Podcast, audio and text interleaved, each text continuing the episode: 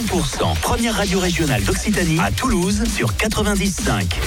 100% il est 8h, merci d'avoir choisi 100% pour démarrer cette nouvelle journée. Nous sommes mardi, nous sommes le 15 août et dans un instant, Imagine Dragons avec Waves.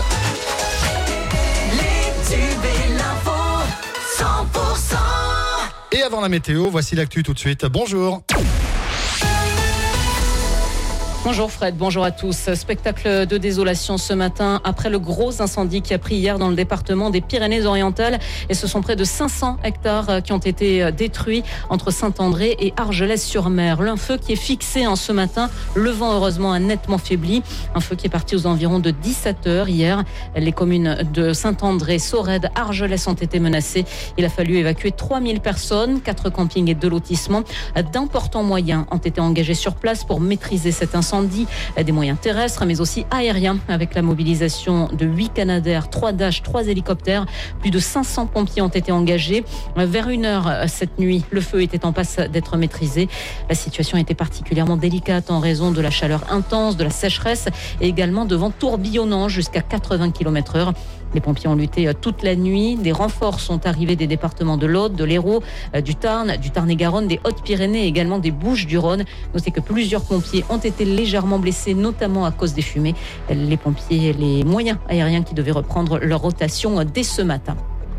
Les flammes ont pris au troisième étage du numéro 1 de la rue d'Angueis à Albi. Elles se sont propagées dans la nuit de dimanche à lundi à l'immeuble adjacent via une poutre. 12 personnes ont dû être relogées. L'intervention des pompiers euh, qui s'est poursuivie hier toute la journée, Axel Marouga. Oui, au plus fort de l'intervention, ils étaient 52 sur les lieux. En tout, 92 soldats du feu ont été déployés. Dans la matinée hier, de la fumée se dégageait encore du bâtiment principal. Le toit s'est effondré sur le troisième étage. La mission dans l'après-midi était claire, éteindre les derniers foyers et sécuriser le bâtiment pour éviter son effondrement. Les causes de l'incendie restent pour l'instant inconnues. Une enquête a été ouverte par le parquet d'Albi pour en déterminer les circonstances. Voilà pour ce feu qui a pris dans un immeuble ancien du centre historique albigeois, donc euh, dans la nuit euh, de dimanche à lundi. Un orage diluvien a causé des inondations dans le Lot hier. Le secteur de Saint-Céré a été particulièrement touché. De nombreuses routes ont été submergées. Un centre commercial a pris l'eau, notamment au niveau du parking. Le Lot avait été placé en vigilance orange pour risque d'orage. Terrible drame pendant une fête de village dans les Hautes-Pyrénées, sur la commune de Villambitz, dans la nuit de samedi à dimanche. Une mère est tombée dans une rivière avec sa fillette de deux ans dans une poussette. Mais malheureusement, la petite fille n'a pas pu être sauvée. Elle est morte noyée. Le parquet de Tarbes a ouvert une enquête pour éclaircir certains éléments de cette affaire. Aurélien Rousseau, le nouveau ministre de la Santé, était à Toulouse hier. Un déplacement de soutien, notamment auprès des assistants de régulation médicale du centre d'appel du SAMU, dont la grève est suivie par certains professionnels. Vous êtes sur 100%, la suite du journal avec Cécile Gabod.